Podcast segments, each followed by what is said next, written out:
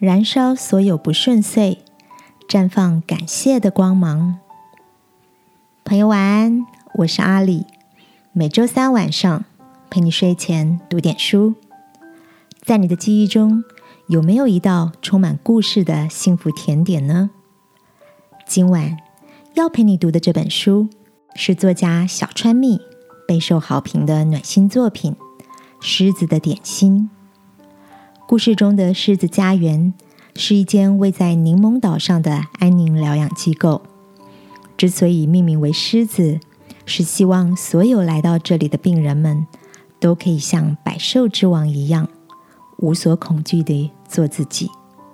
每天只要安心吃好睡好，度过人生中最后一段自在的旅程。女主角来到狮子家园后。遇见了几位温暖的友人和一位心仪的男孩，也得到一只从小就梦想拥有的狗。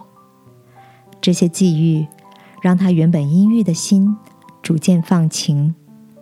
每周日的点心时间，主厨会从所有住客的提议中抽签复制出一道充满回忆的点心，用装载情感的滋味来疗愈人心。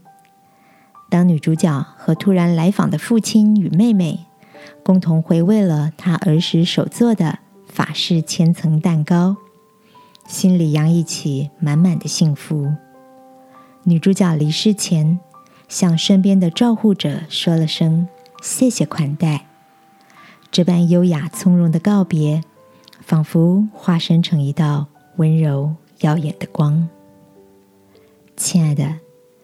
你是不是也相信，人生中所遭遇的每件事都是有意义的呢？那些不幸和挫败，或许都是通往光明的必经路途呢？就像圣经所说的：“凡事受了责备，就被光显明出来，因为一切能显明的，就是光。”亲爱的天父。求你保守我所遭遇的一切黑暗困境，都能因着你的爱成为光明的祝福。